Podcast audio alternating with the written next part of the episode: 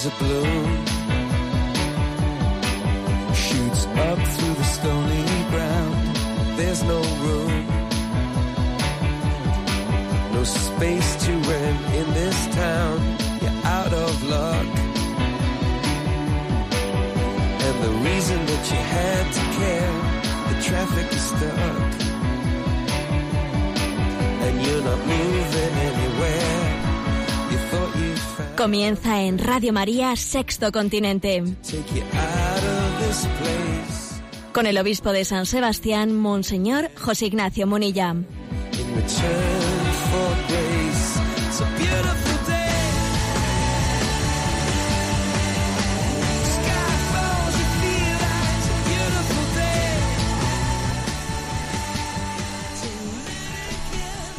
Un cordial saludo a todos los oyentes de Radio María.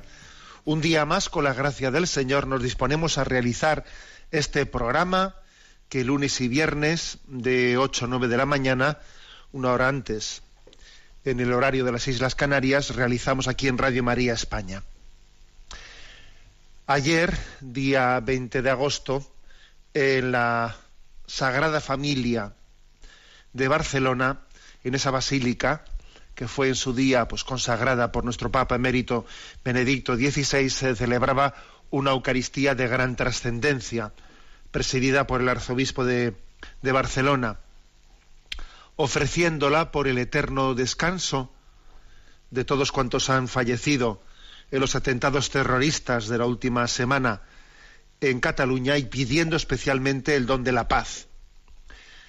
Era un acto no solamente simbólico, sino era un, acto litúrgico en el que de una manera mística pero plenamente real se unía ese dolor tan grande, el dolor de esas víctimas, de sus familias, de tantas gentes de buena voluntad que han sufrido en estos días, se unía ese dolor al dolor de Jesucristo en la cruz. Y Jesucristo, con su ofrenda en la cruz al Padre por la salvación del mundo, hacía que ese dolor no fuese inútil, que unido a su cruz pasase a ser redentor. Jesucristo hacía el milagro de que el dolor del mundo no sea un sufrimiento sin sentido, sino que en él, unido a la cruz de Cristo, sea redentor. Por eso ayer, el acto de ayer no era meramente simbólico, era estaba lleno de esperanza, lleno de esperanza porque Jesucristo ha hecho el gran milagro de que nuestro sufrimiento no sea inútil, que no se desperdicie ni una sola gota de sangre, ni una sola lágrima, que unidas a Jesucristo tengan un valor infinito, redentor, en la salvación del mundo. Bueno, y quiero decir también una palabra, como las redes sociales, estas redes sociales en las que también este programa de Sexto Continente, ¿no? Pues tiene su, su característica de hacer un programa con ese nombre del sexto continente de las redes sociales, el, ese sexto continente de internet, etcétera. Pues cuando uno se asoma a ese sexto continente es muy frecuente pues ver mucha mmm, mucha barbaridad, ¿eh? Porque en el fondo es, estamos viendo lo que hay.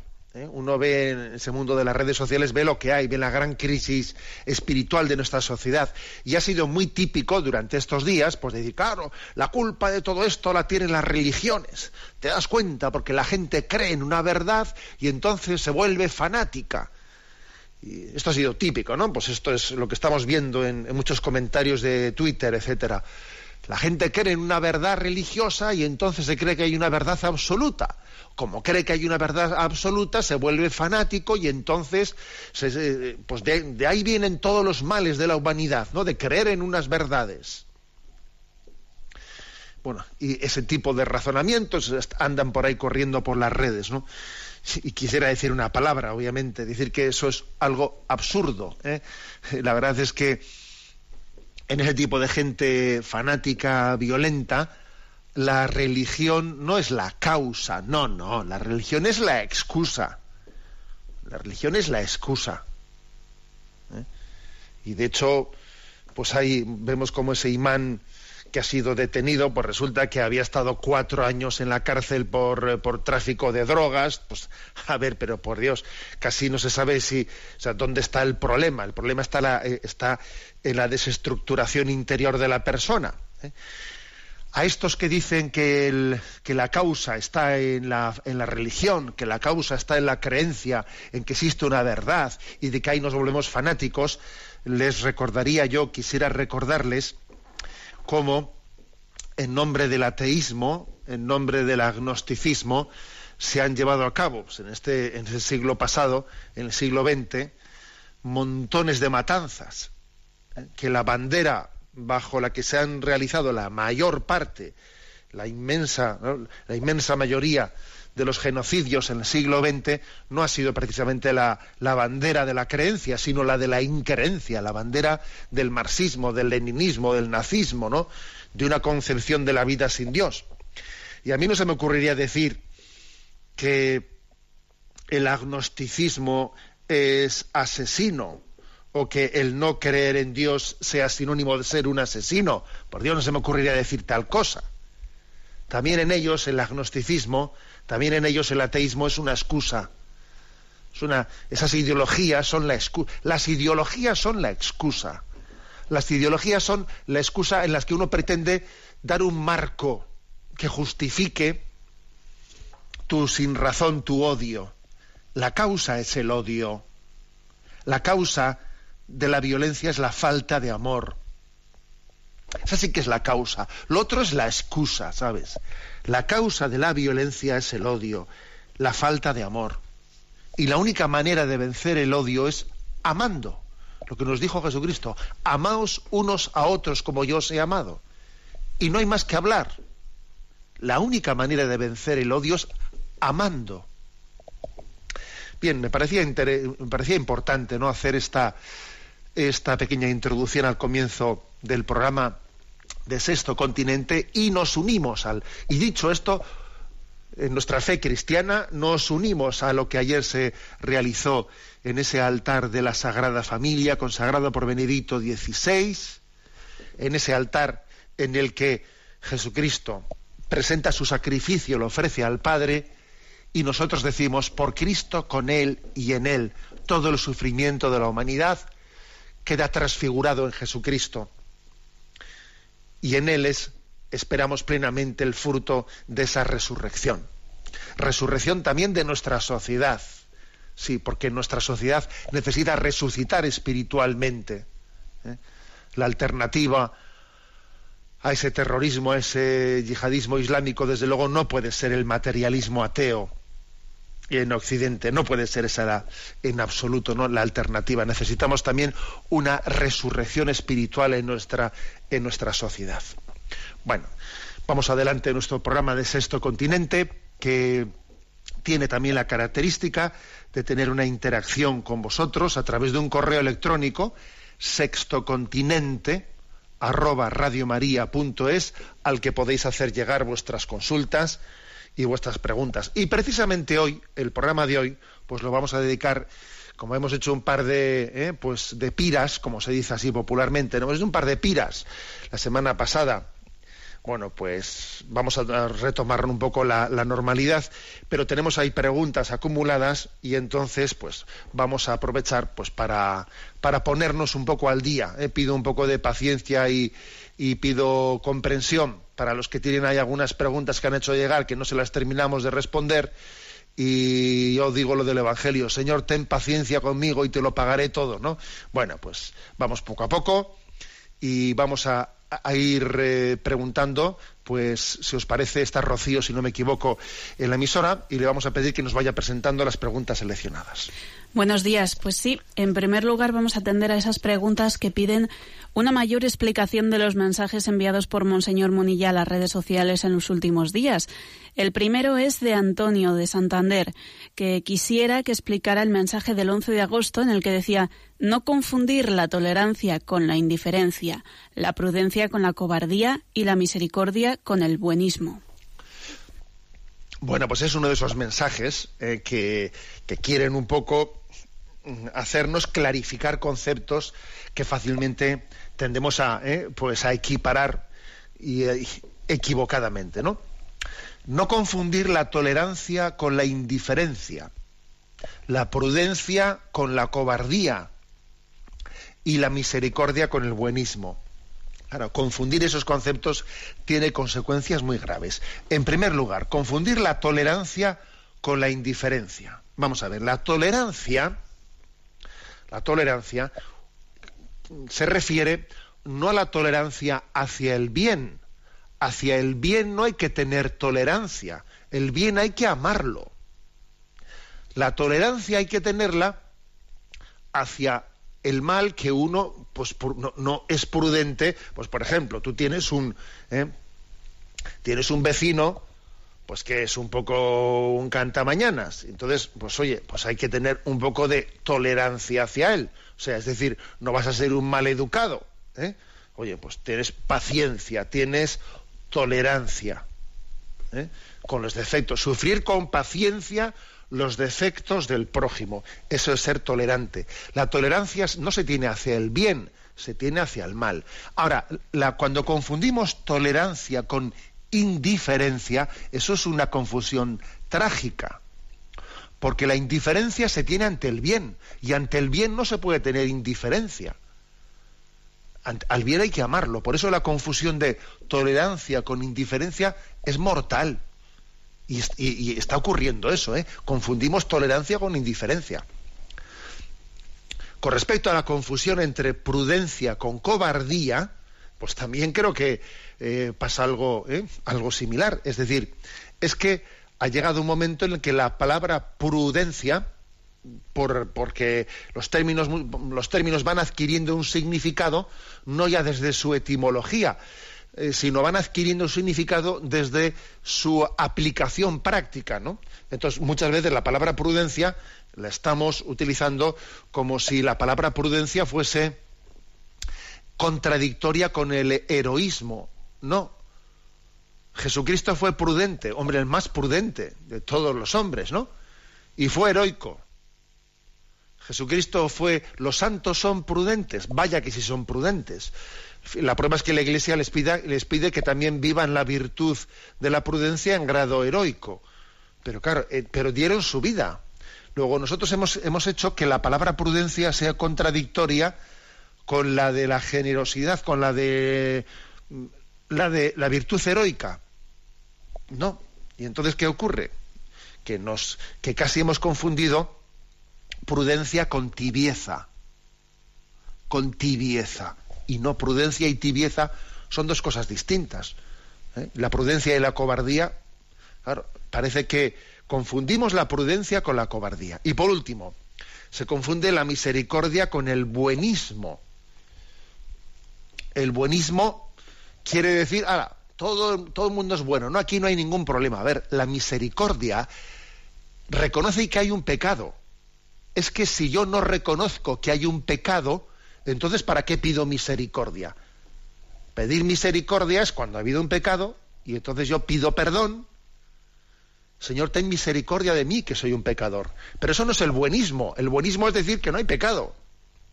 Entonces, a veces tenemos un concepto de misericordia que niega el pecado. Entonces estamos confundiendo misericordia con buenismo y estamos deformando la misericordia. repito, la misericordia, la invocación de la misericordia, supone el reconocimiento de que ha existido el pecado y de que yo, y de que yo tengo que mendigar la misericordia o sea, que por mi pecado no, no, la merezco, pero la merezco por misericordia, porque Dios es misericordioso, por encima de mis méritos. Eso no tiene nada que ver con el buenismo. De que aquí no pasa nada, ¿no? Ah, si Dios es bueno, si no pasa nada, ¿cómo que no pasa nada? Por eso sí, la verdad es que estamos en una sociedad de la del todo vale. Todo vale, todo es lo mismo, todo es indiferente, ¿no? Y eso, y al final, eso es trágico es trágico, tiene consecuencias trágicas, ¿no? Repito, pues, ¿no? El mensaje enviado a las redes, tanto en Twitter como en Facebook como en Instagram, ese día 11 de agosto. No confundir la tolerancia con la indiferencia, la prudencia con la cobardía y la misericordia con el buenismo. ¿eh? Que Dios nos dé la gracia de distinguir cosas tan diferentes, incluso contrapuestas. ¿no? Adelante, Rocío.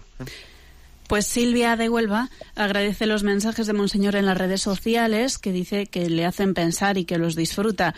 Y se ha animado a escribir para preguntar por el mensaje del 12 de agosto con el texto Los egoísmos se repelen, acompañado de una imagen en la que se representa a un grupo de vecinos que tiran la basura en la huerta del prójimo sin ser conscientes de que todos están haciendo lo mismo. Dice que le ha parecido muy bueno, pero agradecería un comentario más amplio. Bueno, eh, los egoísmos se repelen. ¿eh? Vamos a ver.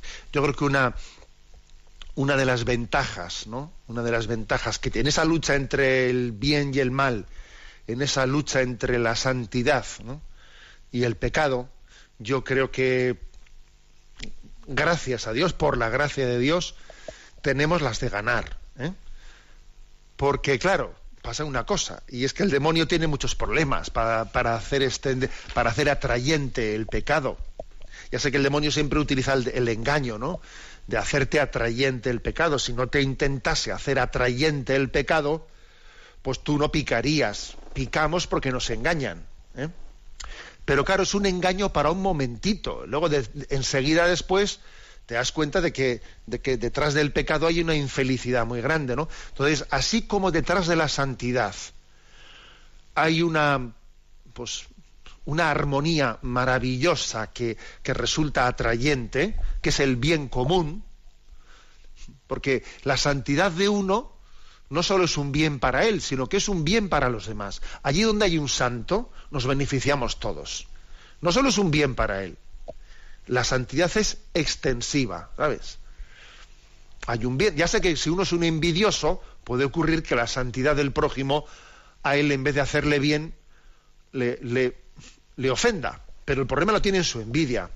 El que es un envidioso, el que es un celoso y tiene cerca a un santo, puede sufrir.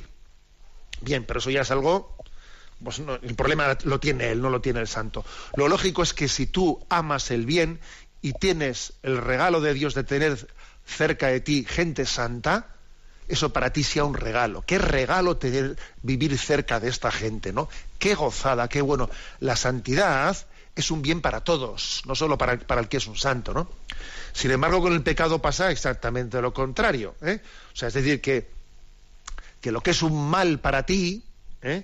es un mal para todo el mundo, ¿sabes? Es un mal, pasa. También aquí lo del mal es extensivo, ¿sabes? O sea que lo de los egoísmos se repelen es, cierto. Tu, tu, egoísmo, tu egoísmo no solo, es un, no, solo es un daño espiritual para ti, sino que además también es un daño espiritual para los demás. En ese sentido hay un refrán que dice que el mal se destruye a sí mismo. Y es verdad, el mal se destruye a sí mismo porque, claro, si tú eres un egoísta, tu egoísmo le fastidia al de al lado. Dos egoístas juntos lo pasan muy mal. Muy mal. Porque, claro, los egoísmos se repelen. ¿eh? Y entonces uno se hace daño al otro. La, imagen que envié eh, acompañando esta brevísima frase, ¿no? Los, los egoísmos se repelen. La imagen era, pues eso, un montón de jardines de jardines que se dividen por setos, ¿no? Entonces cada jardinero lo que hace es, pues la hierba que él ha cortado en su jardín, haciendo como si no se diese cuenta el, jardinero de al lado, la ha hecho detrás del seto del vecino. Pero al mismo tiempo que yo he hecho mi, mi, hierba detrás del seto del vecino, el vecino está echando por la otra esquina su hierba en el mío y todo el mundo echando la hierba el de al lado. Porque claro, que los egoísmos se repelen, ¿sabes? Esto creo que, es obvio, o sea, cuesta, es un sufrimiento vivir al lado de un egoísta. Es un sufrimiento que alguien viva al lado mío si yo soy egoísta. Hago sufrir mucho a los demás. Los demás me hacen sufrir mucho a mí. ¿eh? La santidad, pues, es, es atrayente, ¿no? Y el pecado es repelente, es repelente. Por mucho que el demonio en un primer momento utilice un pequeño engaño de intentar que, pero nada, pero no lo consigue, ¿no? En ese sentido, yo creo que hay que tener mucha esperanza, hay que tener mucha esperanza, ¿no? Porque uno lee una vida de santos, estos, este verano, pues estoy leyendo unas cuantas, ¿no? Estoy leyendo, por ejemplo, ahora un librito, un libro memoria, un clásico, ¿eh? Memorias de Nagasaki. ¿eh? Es una, gozada de libro en el que se cuenta la historia de un, de un converso, ¿no? de un japonés que se convirtió al catolicismo y luego él vivió, vamos, un, auténtico hombre de Dios, ¿no? Con una mujer santa que vivió el desastre de la bomba atómica de Nagasaki. A ver, tú lees esa vida y te, y te conmueve, ¿no? Te, pero sin embargo, la historia de los pecados de la humanidad no te resulta atrayente, ¿no? Creo que hay que tener mucha esperanza, porque es que sin duda alguna la santidad, la santidad es atrayente y eso nos tiene que llenar de esperanza. Bueno, pequeño breve descanso, descanso musical. Eh, esta canción en alguna ocasión ya la he puesto. A los que hirió el amor de Pedro Ruiz Blas.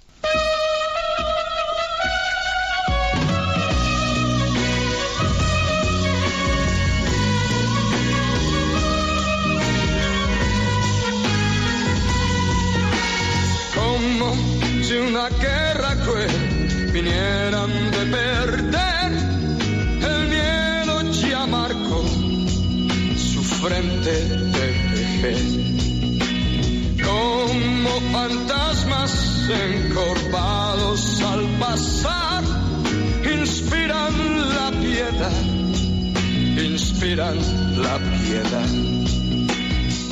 A los que hirió,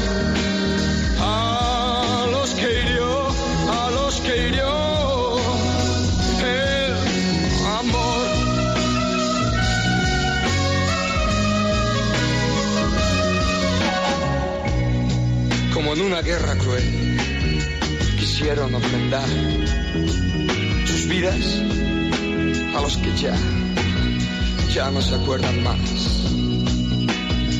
Gritan, tratan de aparentar el amor y vivir. Sí para justificar un pasado feliz. A los que hirió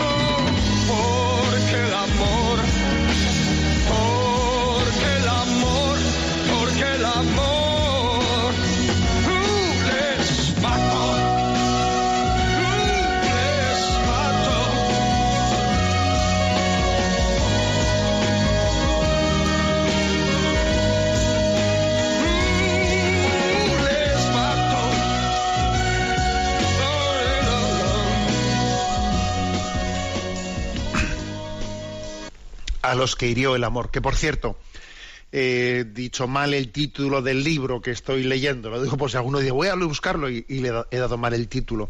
No es Memorias de Nagasaki, sino Requiem por Nagasaki. Es un clásico, bueno, está escrito por Paul Klein, ¿eh? Requiem por Nagasaki. Bueno, seguimos adelante en esta edición de Sexto Continente que estamos dedicando pues, a atender las preguntas de los oyentes, preguntas que podéis hacer llegar pues a la al correo sextocontinente arroba radiomaria.es O también podéis hacer llegar al correo electrónico de la página web enticonfio.org. Bueno, pues adelante que nos sigan presentando las, las, preguntas seleccionadas. Adelante. Juan Francisco pregunta, cuando en el Evangelio está hablándose de la venida definitiva del Hijo del Hombre, Jesús dice a los discípulos que no pasará esa generación antes de que todo eso ocurra. Eso no ha sucedido, es decir, aquella generación y otras muchas han muerto sin ver la venida en gloria del Hijo del Hombre. Por tanto, no encuentro explicación a sus palabras. Muchas gracias por sus respuestas. Saludos, Juan Francisco. Bueno, pues esto que pregunta Juan Francisco, pues es uno de esos textos que existen en los evangelios que son difíciles, ¿eh? Difíciles. Está ahí el texto de Mateo 24, 34, pero además también tiene sus paralelos en Marcos y, y en Lucas, ¿no? A ver, ¿cómo explicarlo? el texto literalmente es el siguiente. ¿eh? Está explicando la venida del Hijo del Hombre, entonces e inmediatamente dice, habrá angustia de aquellos días, el sol se oscurecerá, la luna perderá su color, etcétera, etcétera, ¿no? Entonces Dios enviará a sus ángeles con el toque de trompeta. Y fijaros, dice, aprended esta parábola de la higuera. Cuando las ramas se ponen tiernas y brotan las yemas, deducís que el verano está cerca pues cuando veáis que todas estas cosas eh, acontecen, sabed que Él está cerca a la puerta. En verdad os digo que no pasará esta generación sin que todo esto suceda. Entonces vamos a ver, cuando uno lee esto dice, Jesús pensaba que el final de los tiempos, la parusía final, el final del mundo, iba a llegar antes de que esa generación eh, muriese que iba a ser inminente la llegada del fin del mundo. ¿eh? Algunos dicen, esto pues pasó una, parece una contradicción, ¿no? Parece que Jesús dice esto. ¿eh? Todo esto, ¿no? Todo esto va a pasar antes de que esta generación pase, ¿no? A ver, como digo, es un texto complicado, pero yo creo que la explicación más convincente es la siguiente, ¿no? Yo creo que estamos ante una profecía de Jesús de las que se llama de doble cumplimiento. ¿Qué significa esto de doble cumplimiento? A ver, pues que es una profecía que se cumple en dos, en dos momentos, en dos fases, porque estamos en el capítulo 24 de San Mateo, que es verdad que va a hablar del fin, ¿eh? del fin de los tiempos, pero comienza hablando de la destrucción del templo, la destrucción del templo. Entonces comienza diciendo, ¿no? El capítulo, cuando salió Jesús del templo y caminaba, se le acercaron sus discípulos que le señalaron, le señalaron la edificación del templo. Y él les dijo, ¿veis todo esto? En verdad os digo que será destruido sin que quede aquí piedra sobre piedra. Entonces, Jesús comienza profetizando la destrucción del templo. ¿Qué quiere decir? Que ¿Qué quiero decir yo con esto? Pues que se está aquí muy posiblemente haciendo una profecía de doble cumplimiento. ¿eh? Que parte de la profecía de Jesús pudo haberse cumplido cuando los romanos destruyeron Jerusalén en el año 70. ¿eh? O sea, esa, esa, palabra de Jesús, veréis que, que no quedará piedra sobre piedra de este templo, todo esto será destruido. Está siendo una profecía no sólo del final de los tiempos, no sólo de la parusía final, sino del fin de, eh, de, esa Jerusalén y de la llegada de la diáspora absoluta. Y eso aconteció en el año 70 después de Cristo. Y luego, sin embargo, hay otra parte de esa profecía que no se cumplió ¿eh? entonces con la destrucción en el año 70 de los romanos y que tiene hay que, hay que interpretarla en la parusía final. O sea, que aquí se han, digamos, es una, este es un género apocalíptico que a nosotros nos puede parecer raro, pero el género del doble cumplimiento, del doble nivel de cumplimiento, eso eh, también, por ejemplo, en el Apocalipsis se ve con claridad cuando los cristianos son perseguidos y ese dragón que persigue a los cristianos se refiere también al imperio romano que está comenzando las persecuciones contra los cristianos y tiene ese primer nivel de cumplimiento y otro nivel de cumplimiento pues es la parusía, la, batalla final, ¿no? Bueno, creo que esta es un poco la, eh, la respuesta más eh, razonable y obviamente es un tema discutible ¿eh? sobre cómo entender este texto de la palabra de Dios, pues que está en Marcos, perdón, en Mateo 24, 34 y también está en Marcos 13, 30 y también está en Lucas 21, 32. Adelante con la siguiente pregunta. Toño de Badajoz dice que leyó la homilía que usted pronunció el 15 de agosto en la que llamaba la atención sobre la falta de respeto hacia la libertad de nuestros días y en la que dijo que la libertad tiene un valor infinito para Dios. ¿Podría explicar un poco más lo que quiso decir con ello? Pues sí. Precisamente ayer estuve en una tertulia con una familia eh, y, salió este tema salió ese tema que creo que es un tema interesante, ¿no? ¿Por qué me pareció oportuno, ¿no? Pues en ese día 15 de agosto hablar del tema de la libertad. A ver, es obvio, es obvio que la libertad desde el punto de vista religioso tiene un gran valor, porque nos dice eh, la revelación, nos dice Jesucristo que el principal de los mandamientos es amarás a Dios con todo tu corazón, con toda tu mente, con todo tu ser y al prójimo como a ti mismo. O sea, el principal mandamiento es el del amor. Para poder amar hay que tener libertad. No se puede amar obligatoriamente. El amor es un acto libre. Si uno no es un hombre libre, no puede cumplir el primero de los mandamientos de la ley de Dios. Dios nos quiere libres. Dios no quiere, no nos quiere obligar, quiere que le amemos libremente. Es que, es que si no, no le estás amando. ¿Eh? Dios no quiere vencer, quiere convencer. No quiere imponerse, quiere tocar la puerta de, de, tu corazón y que tú le abras esa puerta. Es que de lo contrario no estás amando. La libertad, tuve ocasión de recordar en aquella homilía, la libertad para Dios tiene un valor infinito porque es la condición indispensable para el amor y para el reconocimiento de la verdad. ¿Eh? Bueno, eso por un lado. Y en segundo lugar, a ver, hay una, cosa que es obvia, ¿no? La libertad, históricamente, en este mundo nuestro, ¿no? Occidental, ha sido una reivindicación sociopolítica que nació, bueno, o que se, ¿eh? O que, tuvo, digamos, ¿no? Pues un aliado en las posiciones marxistas liberales. ¿eh? La libertad se presentó en los últimos siglos ¿eh? como si no fuese una causa cristiana. Así se nos timó. Como si la libertad no fuese una causa cristiana, sino que fuese una libertad nacida fuera del cristianismo. Una mentira absoluta, ¿eh? pero así se presentó. Como si los, el hombre religioso no fuese un hombre libre, y entonces la libertad nacía de una especie de, mm, de rebelión, ¿no? de, de un hombre autónomo, un hombre autónomo que luchaba por la libertad.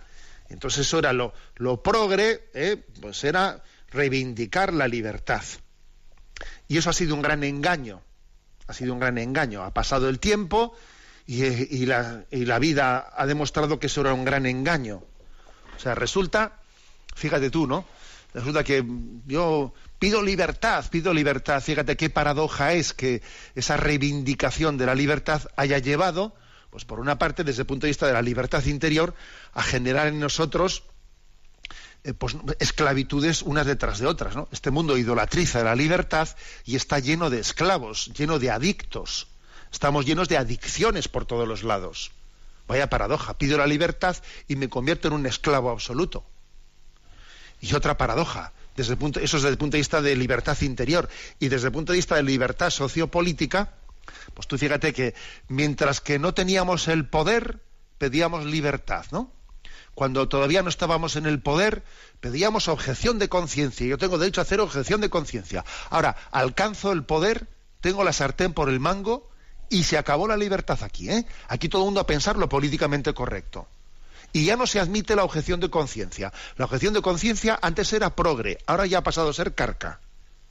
Porque claro, ya como manda el otro, ya, ya tiene el poder, o sea, la, el, el, recurso a la libertad, en el fondo, era una estrategia, una estratagema para adquirir el poder. Una vez que adquiero el poder, aquí se acabó la libertad. Y todo el mundo piensa lo mismo. Y el que se mueva de la foto, caña al mono que es de goma. ¿eh? Entonces, tú fíjate, como alguien se atreve a decir lo políticamente incorrecto, le ponen a parir. Oye, salen en Twitter todos como una jauría y es que le... es curioso, o sea, salirse del discurso políticamente correcto es ser sometido inmediatamente a un, a un degollamiento público, ¿no? O sea, no hay libertad. o sea, nuestra, nuestra sociedad reivindicó la libertad al margen, ¿no? De la cuando empezó a, a, reivindicar una libertad al margen de su raíz cristiana, o sea, engañó, engañó totalmente, ¿no? A la, eh, el, el, concepto, deformó totalmente el concepto. La prueba es que ahora tenemos una gran crisis de libertad, porque hemos desligado, el, eh, digamos, el error de partida fue el desligar la libertad de la verdad ese pretender reivindicar la libertad al margen del hombre religioso era pretender desligar la libertad de la verdad. Y claro, eso es una mentira. Es una estratagema para el poder. Por eso dije en esa misma homilía que la gran herejía de nuestros tiempos, en mi opinión, es el divorcio entre la verdad y el amor, entre la justicia y la misericordia es la gran herejía de nuestros tiempos, ¿no?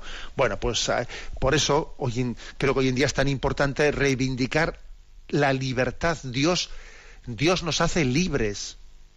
Dios nos hace libres y además también reivindicar la libertad frente a esta dictadura del relativismo y frente a esa utilización fundamentalista del yihadismo, etcétera, etcétera. No, Dios nos quiere libres. Dios no, Dios quiere que le entreguemos libremente el corazón. Eh, creo que es la visión cristiana de la libertad es verdaderamente necesaria hoy más que nunca, ¿no? En nuestra en nuestra sociedad. Adelante con la siguiente pregunta, Rocío. Mariluz de Valencia hace la siguiente consulta. En primer lugar, dar las gracias a Dios por los programas que siguen directo y en IVOS cuando se lo permiten las circunstancias. Y nos dice, me gustaría consultarle acerca de una pequeña discusión doméstica que surgió hablando de los judíos, religión por la que siempre he tenido un gran respeto. Yo opinaba que creemos en el mismo Dios, el que manifestó a Abraham, a Moisés y a los profetas en el Antiguo Testamento, con la diferencia de que ellos tienen un velo en los ojos que no les permite reconocer a Jesucristo como Hijo de Dios y Mesías en el mismo y Mesías, perdón, el mismo Dios del Antiguo Testamento que junto al Espíritu Santo son uno y trino. Por otro lado, en mi familia decían que no era el mismo, pues precisamente no reconocen a Jesús como Dios y Mesías y no logramos ponernos de acuerdo. ¿Podría aclarar un poco este tema? Muchas gracias. Bueno, yo creo que en el fondo no creo que exista una auténtica, digamos, contraposición ¿eh? en, ese, pequeño debate teológico familiar. ¿eh? A ver, yo creo que en el fondo eh, sí es el mismo Dios. Lo que pasa es que la revelación, la revelación se ha producido no de una manera puntual, sino se ha producido a lo largo de la, pues del Antiguo y del Nuevo Testamento de una manera paulatina. Entonces, ¿qué ocurre? Pues que, la imagen del Dios del judaísmo es, el mismo Dios que nosotros, pero eh, claro, no ha tenido el desarrollo en la revelación porque no ha aceptado eh, el Nuevo Testamento. Entonces, el haberse quedado únicamente en una parte de la Biblia, en el Antiguo Testamento, sin descubrir en Jesucristo el Mesías esperado, ha hecho que la revelación para el judío quede incompleta. ¿Es el mismo Dios el de los judíos que el nuestro? Sí, pero claro, es un, Dios al que solamente se le ha sacado, si me permitís una expresión así, una parte de la fotografía. O sea, no le has, no le has conocido desde todos los ángulos que Dios quería revelarse. ¿eh? Entonces, mm, ese es, ese es el drama, ¿no? Cuando un judío se hace cristiano, en realidad no cambia de religión repito esto, ¿eh? Un judío que se hace cristiano no cambia de religión, sino que entiende que el cristianismo es la desembocadura de, de su religiosidad. Es como cuando un río llega al mar. A ver, no es que haya cambiado, no, es que ha llegado a su, eh, ha terminado su curso natural que un judío se haga cristiano no es cambiar de religión, sino es entender que la revelación del Antiguo Testamento alcanza su plenitud en Jesucristo. Se conoce que ese Padre, y además entiende que ya estaba en el Antiguo Testamento apuntada esa revelación. En el libro de la sabiduría se hablaba de, pues de, que, de esa sabiduría que procede del Padre y que estaba, eh, estaba ya apuntando esa segunda persona. Y, se hablaba de, ese espíritu que, ya estaba en algunos textos del Antiguo Testamento apuntando la persona del Espíritu Santo que procede del Padre y del Hijo. ¿eh? Esta es la clave, ¿no? La clave está en que es el mismo Dios, pero la revelación tiene que ser tiene que ser completada, ¿no? Porque pues porque no ha sido no ha concluido puntualmente en un en un momento. Damos paso a la siguiente de las consultas. Adelante. Una oyente llamada Irene pregunta sobre una cuestión litúrgica. Dice, estamos preocupados por la lectura de la carta de la Congregación del Culto Divino sobre el pan y el vino de la Eucaristía con respecto a la comunión de los celíacos. En nuestra familia hay dos niñas celíacas de 6 y 12 años. Hasta ahora el padre de la niña de 12 le hacía la forma sin gluten para poder comulgar. Con esta nueva normativa creen que no podrá comulgar ya que la pequeña es intolerante al gluten, ni una amiga. Soy tía, abuela y no lo entiendo por dejar a un grupo humano de personas sin poder comulgar. Rogaría, si es posible, aclare este respecto. Vamos a ver, lo primero decir que no es una nueva normativa sencillamente se ha sacado un documento en el que se recuerda cuál es la normativa. ¿eh? Pero esto que digo es muy importante. ¿eh? A veces, claro, como se nos da, anda, esto es así, no, ya era así. Lo que ocurre es que se ha hecho un recordatorio. ¿Por qué la Congregación para el Culto Divino ha hecho este recordatorio? Bueno, pues porque habrá observado que en muchos mm, contextos no se tiene esto en cuenta. Entonces, a ver, ¿qué es lo que ha dicho la, Congregación para el Culto Divino? Vamos a ver, pues que tenemos, tenemos la, eh, encomendado ¿no? por Jesucristo el hecho de que la Eucaristía se celebra con pan y vino. Entonces a veces, de vez en cuando llegan preguntas, a ver, ¿y el pan, el pan podría ser sustituido, en vez de pan de trigo, podría ser sustituido pues por, pan de arroz? O por pan de cebada, ¿no? Pues no, no nos, no creemos que no tenemos la autoridad, que la Iglesia cree que no tiene autoridad para cambiar algo que viene de Jesucristo y las especies sacramentales, pues no somos quienes, ¿no? Para decir cambiemos el pan de trigo por otra cosa. ¿eh? Este es, este es el punto de partida. ¿eh? Entonces, como existe el problema, el problema de que mm, de que hay personas que son celíacas, que tienen intolerancia al gluten, se, bueno, y, no se podría fabricar un pan sin gluten. A ver, lo que también cómo se puede fabricar, ojo, eh, pan sin, sin, otros muchos componentes, porque hoy en día se puede hacer todo casi, ¿no? Se puede rediseñar casi todos los alimentos. Entonces la Iglesia lo que dice es que eh, si, se, si es correcto, si sería correcto el que se haga un pan con una mínima ¿eh? con una mínima parte de gluten. ¿eh? Mm, pues de manera que con esa mínima parte a las personas que tengan un problema de intolerancia no tengan problema. ¿eh? sin embargo, dice la normativa de la Iglesia que si se le elimina totalmente el gluten a, ese pan como cualquier otra parte de los elementos, porque el gluten es uno de los elementos, no es el único. Entonces entramos en el problema de decir, bueno, y esto si le hemos quitado tal componente o tal otro o tal otro, esto ya es pan o no es pan. Entonces, a ver, la Iglesia lo que dice es que no nos sentimos con la autoridad de eliminar completamente los elementos del el pan, del pan de trigo. Con lo cual, lo que la Iglesia propone es lo siguiente, ¿no? Si, si una persona si una persona es eh, eh, celíaca, tiene dos formas. La Iglesia no le aparta de la comunión en absoluto. En absoluto le aparta de la comunión.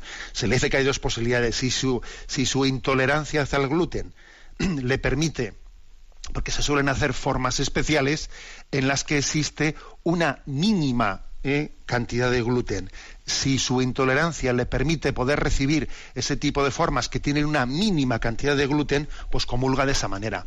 Si su intolerancia fuese absoluta y no pudiese recibir ni esa mínima cantidad de gluten, lo que la Iglesia le dice es comulgue usted con la sangre de Cristo, porque nos recuerda la Iglesia que la comunión eh, existen dos especies para poder comulgar, que es el cuerpo y la sangre del Señor.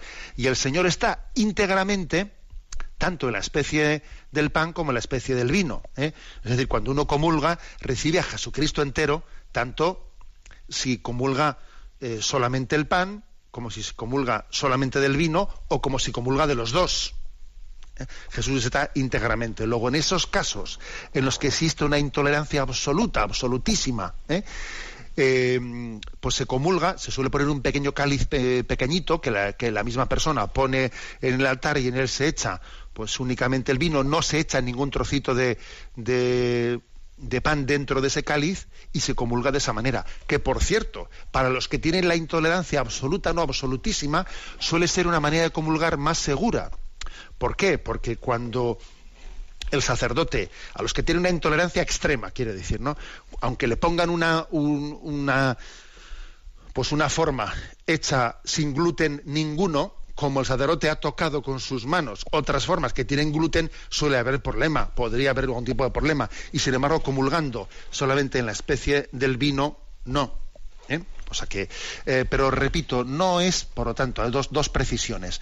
No es una normativa nueva, y en segundo lugar, eh, en absoluto la Iglesia con esto está apartando a nadie del sacramento de la Eucaristía. Sencillamente está buscando, que, ya que existe ese problema, pues de, pues de la intolerancia celíaca, de qué manera se puede hacer, si se puede hacer con, con, el pan con un mínimo de gluten o si se comulga con la sangre de Jesucristo. ¿eh?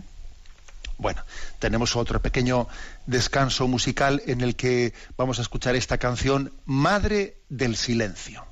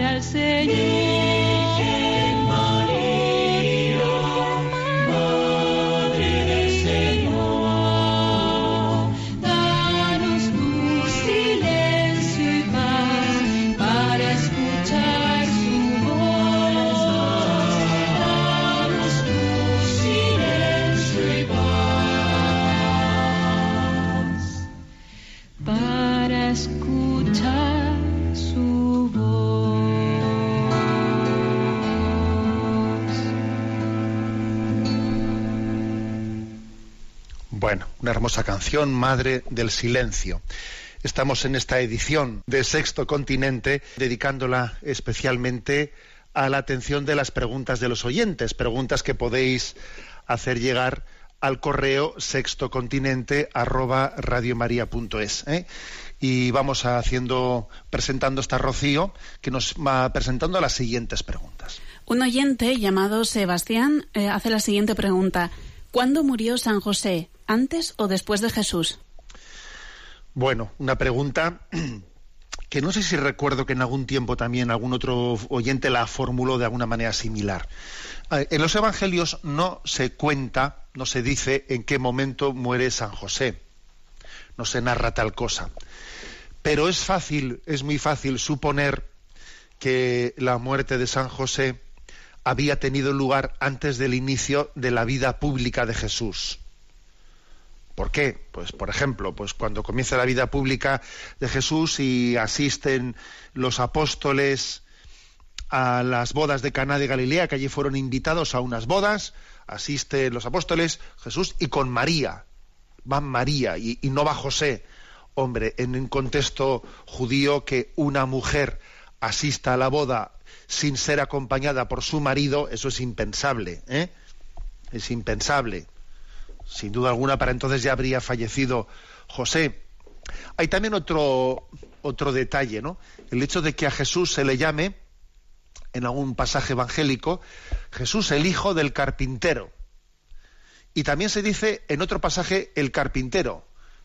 Es curioso, en uno de los paralelos, no me acuerdo si es Mateo o Marcos, en uno se le dice el hijo del carpintero y en su paralelo, en, el- en otro de los evangelios, se dice el carpintero. ¿Qué quiere decir esto? Pues yo extraigo como, hay como consecuencia, pues que después de la muerte de José, Jesús estuvo un tiempo, no muy largo, también trabajando en el mismo taller que su, eh, que su padre, pero mm, un tiempo corto, eh, casi un tiempo no lo suficientemente largo para que se olvidase la memoria de que era el hijo de ¿eh? del carpintero. No era tanto el carpintero, sí, comenzaba a trabajar, pero era el hijo del carpintero, ¿no? Estos son como pequeños indicios, así digamos, evangélicos. En la tradición de la Iglesia, no olvidéis que a San José se le llama, se le invoca como patrono de la buena muerte. Ojo, San José es el patrono de la buena muerte, no lo olvidemos. ¿Por qué se le llama San José patrono de la buena muerte? Bueno, pues porque tuvo la gracia de morir en brazos de María y de Jesús. ¿Mm? En la Sagrada Familia al Padre se le despide y están Jesús y María acompañándole en el momento de la muerte. A todos nos gustaría, ¿no? Nos gustaría morir en brazos de Jesús y en brazos de María. Es más, les invocamos especialmente en el momento, ¿no? De, pues de la agonía. Jesús, José y María, asistidme en mi agonía. Es una tradición católica.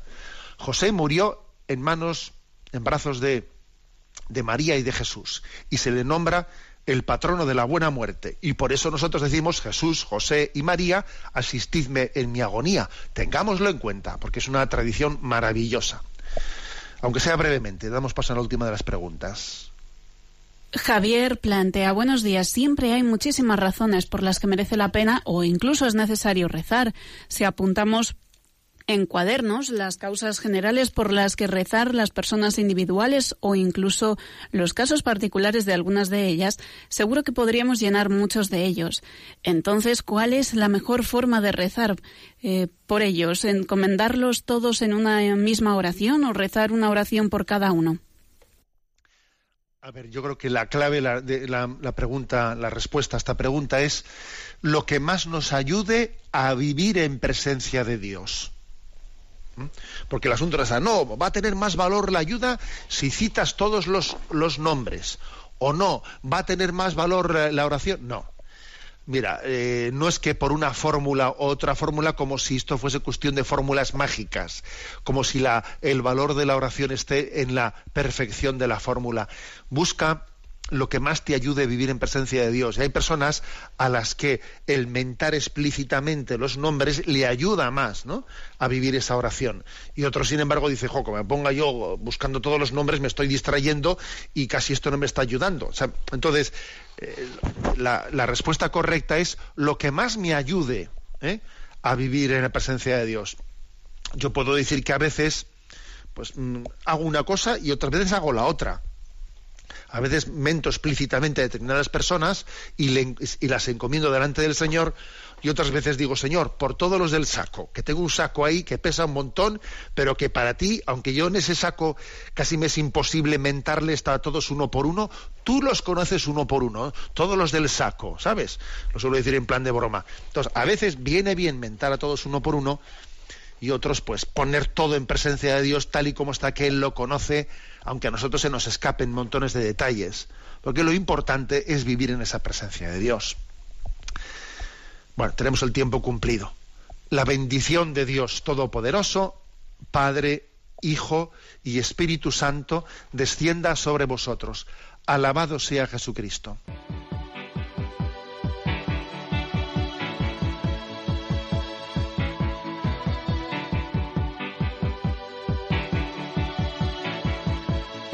Is a blue